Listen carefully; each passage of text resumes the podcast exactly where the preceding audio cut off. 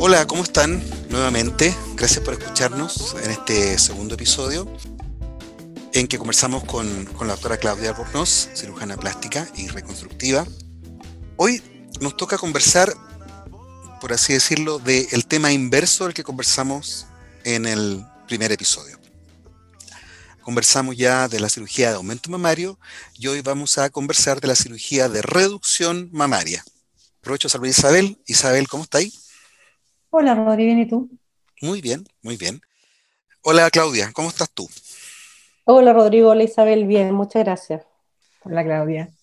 Si bien es cierto, hoy día conversamos un tema que es distinto al de la edición anterior, puede ser interesante de todas formas escucharlo porque, bueno, el saber no ocupa lugar y en estas cosas es muy importante estar informado. Partamos sin más demora, sin más dilación. Claudia, ¿qué es la cirugía de reducción mamaria? ¿Qué busca mejorar? La cirugía de reducción mamaria busca disminuir el tamaño de las mamas. ¿ya? Las mamas, que son un, elemento muy bonito en la anatomía femenina, pueden producir muchas molestias cuando son muy grandes, ¿ya? Y estas molestias eh, son tanto físicas como emocionales. Físicas, que te duele el cuello, te duele la espalda. Hay pacientes que incluso les duelen los brazos, o las manos, como dolor irradiado hacia las manos, tienen dolor de cabeza. Y, esto se produce por el peso de las mamas. Cuando las mamas son muy grandes, el sostén tiene que hacer mucha fuerza para poder eh, fondo, sostenerla y se produce eh, el surco en, el hombro, en el fondo, como que el tirante de sostén se entierra en el hombro y eso molesta mucho. En algunas pacientes incluso lo tienen marcado en forma permanente. También se puede producir eh, una alteración que se llama intértrico, que es como que te salgan hongos debajo de las mamas por la humedad que se produce, mal olor. Y además están todos los problemas asociados que te cuesta encontrar ropa, te cuesta encontrar ropa interior, pero en general la ropa interior grande que hay es como casi que de abuelita, te cuesta encontrar traje de baño, no puedes hacer ejercicio porque te molestan las mamas, en el fondo va, no sé, porque querés correr y te, las mamas te pesan y te molestan, entonces es una serie de alteraciones y además a las pacientes les produce muchas alteraciones de la autoestima, o sea que ellas se sienten muy mal, se sienten muchas veces súper eh, como observadas por, la, por el tamaño de sus mamas, entonces es un, la cirugía busca reparar todo esto, en el fondo disminuir el tamaño para dejar unas mamas que sean armónicas eh, que sean bonitas, pero que eh, no sean molestas para la, para la persona. Al mismo tiempo que se disminuye el tamaño, muchas veces también eh, se levantan, porque cuando uno tiene unas mamas que son muy grandes y pesadas, se van a caer. O sea, eso es sí o sí que van a estar caídas. Entonces, uno, además de, disminuir el tamaño, no es que le disminuyas tamaño y las dejes caídas, sino que le disminuyes el tamaño, las rearmas. Yo les digo a las pacientes como que les voy a ordenar las mamas en el fondo eh, y las deja en una forma que sea bonita, pero que sea cómoda. Eso quería preguntar, cuando una persona se somete a esta, a esta operación, ¿en qué consiste realmente la operación? Eh, es una pregunta a lo mejor un poco básica, pero eh, ¿cómo lo haces para que, para que la, la, la, la mama quede realmente de una forma bien hecha, que no, no sé si duele? No, ¿Cómo logras esa forma? ¿Cómo logras el efecto? A diferencia del, de la inversa, que tú sabes qué es lo que quieres, también aquí, ¿cómo defines el tamaño? ¿Cómo funciona toda esa parte? Claro, mira, lo que uno hace es sacar el tejido que está sobrando en el fondo, y eso es generalmente piel eh, la glándula misma propiamente tal y grasa. Uno no saca toda la mama, saca una parte de la mama. Entonces uno hace una serie de marcaciones antes de la cirugía para lograr subir la areola y el pezón y lograr generalmente adelgazar a la mama, porque muchas veces tienen una base que, son, que es muy ancha. Entonces tú le sacas tejido como al medio, como una especie de cuña, y juntas los extremos para poder darle una forma de cono. La mama tiene una forma de cono, entonces tú vuelves a conificar la mama. Y esto se hace, dependiendo del tamaño de lo que haya que sacar, se puede hacer con una incisión que va solamente, en el fondo, lo más habitual es que sea una incisión en T, porque sobra, sobra en todos los sentidos en el fondo. Entonces va una incisión que va alrededor de la areola, una que va para abajo y una que queda debajo de la mama. Las pacientes le tienen como mucho susto a esta incisión en T y te dicen, no, yo no quiero un ancla, quiero, hágame por favor, o sea, una incisión en la areola y una para abajo. Y yo les digo que en realidad la de abajo, la que queda abajo de la mama, no se ve, porque queda encima, la mama cae encima de esa incisión, entonces que no se preocupen por esa incisión. Eh, cuando hay que hacer esa incisión hay que hacerla, porque si no el resultado no va a ser el, el adecuado. Ahora, ¿cómo defines el tamaño? Así como al revés lo hacías con el implante mamario. Aquí, como también dice, ya, yo quiero, no sé, pues tengo tanto, también lo mides por la talla del sostén, lo mides en gramos. ¿Cómo, cómo se mide para saber, para que tú entiendas lo que, el tamaño que efectivamente quiere la paciente quedar? Sí, bueno, como en todas las cirugías plásticas, lo más importante es entender qué es lo que quiere la paciente. Entonces, eh, yo lo que hago es que les pregunto qué talla sostén usa. Ahora, la talla del sostén es bien eh, como traicionera porque muchas veces lo que pasa en las pacientes con, que tienen las mamas grandes es que usan un sostén, pero tú le ves el sostén y como que la mama se le escapa. Entonces, en realidad, la talla que usan no es la talla que deberían usar porque no encuentran sostén simplemente. Eh, entonces yo les pregunto, no sé, la pregunta típica es como, ¿qué talla usas? No sé, te dicen 38 doble D, por ejemplo. ¿Qué, ¿Qué talla te gustaría usar? Y te dicen 34 B, por ejemplo. Y ahí yo les digo el tiro, ya, eso no es posible porque el 34, en el fondo el número, no tiene que ver con la mama, sino que tiene que ver con el diámetro de tu tórax. Debajo de la mama, como donde están las costillas, claro. Entonces, eso no va a cambiar con esta cirugía, lo que va a cambiar es la copa, ¿ya? Eh, y la copa, ahí son más o menos entre cada, la diferencia entre cada copa son como 100 gramos, entonces ahí uno se va haciendo una idea de cuánto es lo que tiene que sacar, ¿ya? Eh, yo lo que hago es eh, como que les tomo la mama y, les tapo una parte y les voy mostrando qué es lo que les gustaría quedar. Generalmente es como la mitad de lo que tienen, dependiendo del tamaño de, la mama que tienen, pero para hacerme una idea.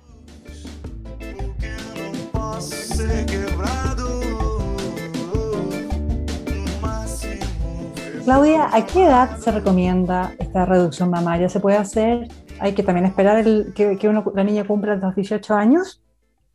No, mira, en este caso es diferente porque hay muchas niñas que se desarrollan muy precozmente, a los 11, 12, 13 años. Tuve una niñita de 13 años con un cuerpo de mujer grande y con, a veces con las pechugas muy grandes. Y eso, sobre todo en la adolescencia, es súper molesto porque además es un periodo en que están como formando toda su personalidad, entonces si están cómodas con su cuerpo, les afecta mucho en el fondo su vida futura. Y antes, así como, no en la antigüedad, pero o sea, hace 10, 15 años, como que todas las mamás eran como, no, no, tiene que esperar a que, a que tenga hijos, porque la cirugía, por supuesto, puede afectar la lactancia. Y eso significaba que las niñitas pasaban, en el fondo, a veces 20, 25 años incómodas con su cuerpo, con unas tremendas pechugas, y claro, recién cuando terminaban de tener hijos, se atrevían a operarse.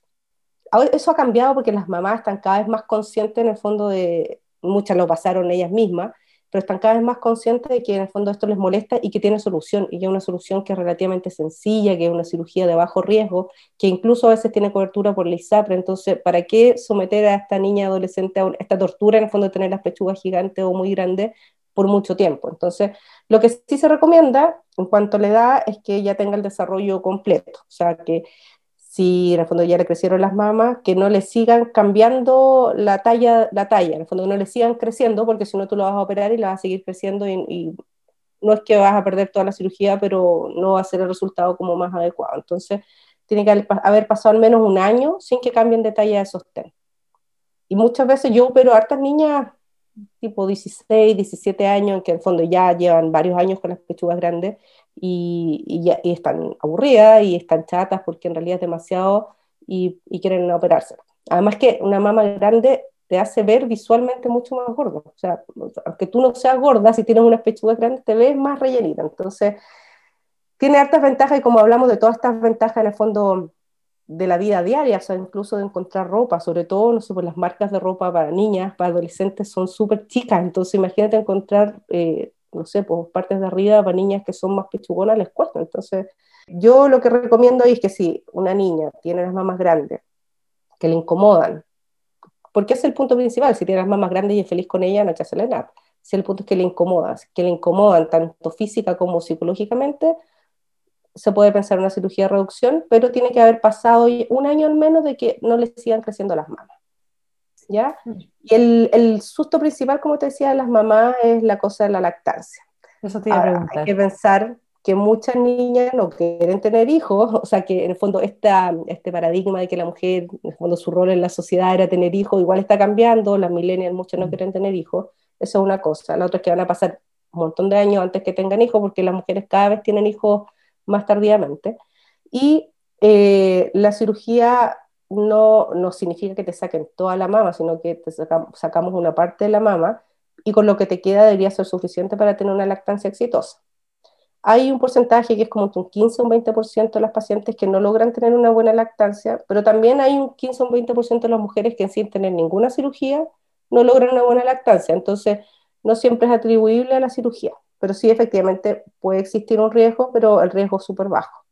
Otra cosa que dejaste ahí dando vuelta, la cobertura de ISAPRE, a veces sí cubre. ¿En qué casos sí cubre? La ISAPRE cubre cuando la resección, o sea, el, el tejido que tú sacas, es mayor a 300, 350 gramos por lado. ¿ya? O sea, si tienes unas mamas que son grandes, lo más habitual es que sí saques más de 300 gramos y en ese caso la ISAPRE lo tiene que cubrir. ¿ya? Las ISAPRE en general tienden a querer no cubrir. Entonces, estética. Claro, consideran que es estético, pese a que uno les manda todos los certificados. Aquí da lo mismo el certificado, porque las mamás siempre dicen, ay, si el traumatólogo le hace un certificado que le duele la espalda. No, la verdad es que aquí lo único que importa es el peso que uno saca, porque la superintendencia instruyó a las ISAPRE hace un par de años, a raíz de unos estudios que se hicieron de calidad de vida en la Universidad de Chile, que sobre 300, 300 350 gramos tiene que cubrirlo. ¿Ya? Entonces, eh, cuando la ISAPRE se niega a cubrirlo, lo que hay que hacer es apelar a la superintendencia y en general siempre los cubre. ¿Qué pasa con FONASA en ese caso? ¿Es lo mismo? ¿También lo miden como por peso de lo que se saca? También. La diferencia es que si te quieres operar por FONASA, en general tienes que ir a tu hospital, al hospital que te corresponde. Y ah. ahí, en el fondo, claro, entrar en la lista de espera y que por supuesto ahora en pandemia no tiene ninguna ninguna relevancia en el fondo para el sistema de salud si uno en el fondo lo pone en la balanza, hay otros problemas mucho más graves como los cánceres, el COVID, todas las cosas, entonces lamentablemente las listas de espera de reducción mamaria, pese a que es un problema súper importante, son eternas. Perfecto. ¿Qué precauciones y cuidados hay que tener antes y después de esta cirugía? Hay que, bueno, antes de la cirugía, como conversamos en, los, en el episodio anterior, eh, hay que tener una buena conversación con la persona que te va a operar eh, para que tú puedas contarle qué es lo que tú quieres, cómo te gustaría quedar, qué es lo que buscas con la cirugía. Eso para tener un, adecuado, o sea, adecuada información la paciente y él, y él o la cirujano de que, cuál es el volumen que la paciente quiere tener. Muchas veces la paciente dicen, quiero que me dejes plana. Y tú dices, ¿cómo te voy a dejar plana? O sea, tengo que dejarte algo, te voy a dejar algo que sea bonito y que sea cómodo, porque generalmente están tan chatas con el volumen de sus pechugas mm. que quieren quedar así, me dicen, quiero quedar como un huevo frito.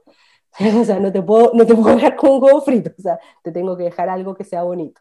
Y las, los cuidados después, esta es una cirugía que no duele mucho, es una, o sea, en el fondo se produce como una inflamación de las mamas, unas molestias, se hace en pabellón, con anestesia general, puede ser eh, ambulatorio, o sea que se van el mismo día para la casa, o puede ser hospitalizada. Si es una resección muy grande, muchas veces preferimos dejarla hospitalizada por el riesgo de hematoma Después de la cirugía quedan con unos vendajes, unos parches, un sostén especial postoperatorio por un mes. Se les pide que no hagan ejercicio también por un tiempo que es entre 4 y 6 semanas. Y hay que tener cuidado, en el fondo, los cuidados con las cicatrices eh, y con las heridas, en el fondo, de las curaciones. Eh, y eso, en general, no es una cirugía que sea como muy, muy terrible ni nada. Y la verdad es que el alivio es inmediato. O sea, las pacientes salen de pabellón y ya se sienten eh, más livianas, más cómodas. La forma va cambiando un poco, no, la forma con que salen las mamas de pabellón no es necesariamente la misma forma con la que van a quedar las mamas, porque al principio, yo siempre le digo a mis pacientes, vas a sentir que tienen las pechugas como las amígdalas, porque están tan acostumbradas a tenerlas grandes y caídas, que al principio de verdad se sienten como que las tienen en el cuello.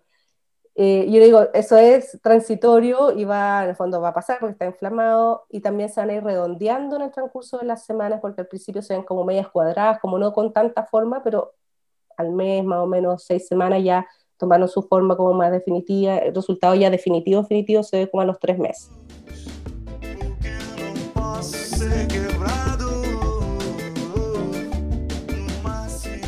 Acá hay mitos, yo me atrevería a decir que uno escucha más mitos de los implantes y cosas así, pero no sé si hay mitos, tú como doctora, ¿qué mitos conoces de, de, esta cirugía? Más que mito de la cirugía, yo te diría que hay mito de que, que, la mujer no debería así como hacerse nada a las mamas, como que es un, un mamicidio. Hay mucho, yo he escuchado muchas veces ese término que es un mamicidio, que como si las mamas grandes son, siempre son lindas. Y la verdad es que esto depende mucho de la, de la paciente, o sea, que la paciente se sienta cómoda, que no tener las mamas grandes y se siente incómoda. Entonces, mm. eso es una cosa. El tamaño de las mamas no tiene nada que ver con tu femineidad, o sea, que también es otro mito, como que mientras más, en el fondo, mientras más grandes las mamas vas a poder dar más leche, entonces vas como una mejor mujer, no, no tiene nada que ver tampoco. Y eso, en realidad, como te decía, había mucho prejuicio antes de las mismas mujeres de que cómo te ibas a hacer algo en las mamas, era como casi sacrilegio. Pero la verdad es que cada vez, sobre todo las niñas más jóvenes, buscan más, en si no están conformes con su cuerpo, buscan arreglarlo antes de pasar tantos años con esta, este calvario al final. Oye, bueno, muchas gracias. Estamos cerrando este episodio. Recuerden que esto es el segundo capítulo de una serie en que estamos tratando diferentes temas de cirugía plástica, estética o reparadora. Y, va a haber más. Así que manténganse conectados, sigan a Claudia en Instagram y en Facebook como doctora Claudia Albornoz, para que sepan cuándo vamos a estar eh, subiendo los siguientes, los siguientes capítulos. Hasta luego, muchas gracias, gracias Isa, gracias Claudia, y nos estamos viendo en la próxima. Chao, muchas gracias.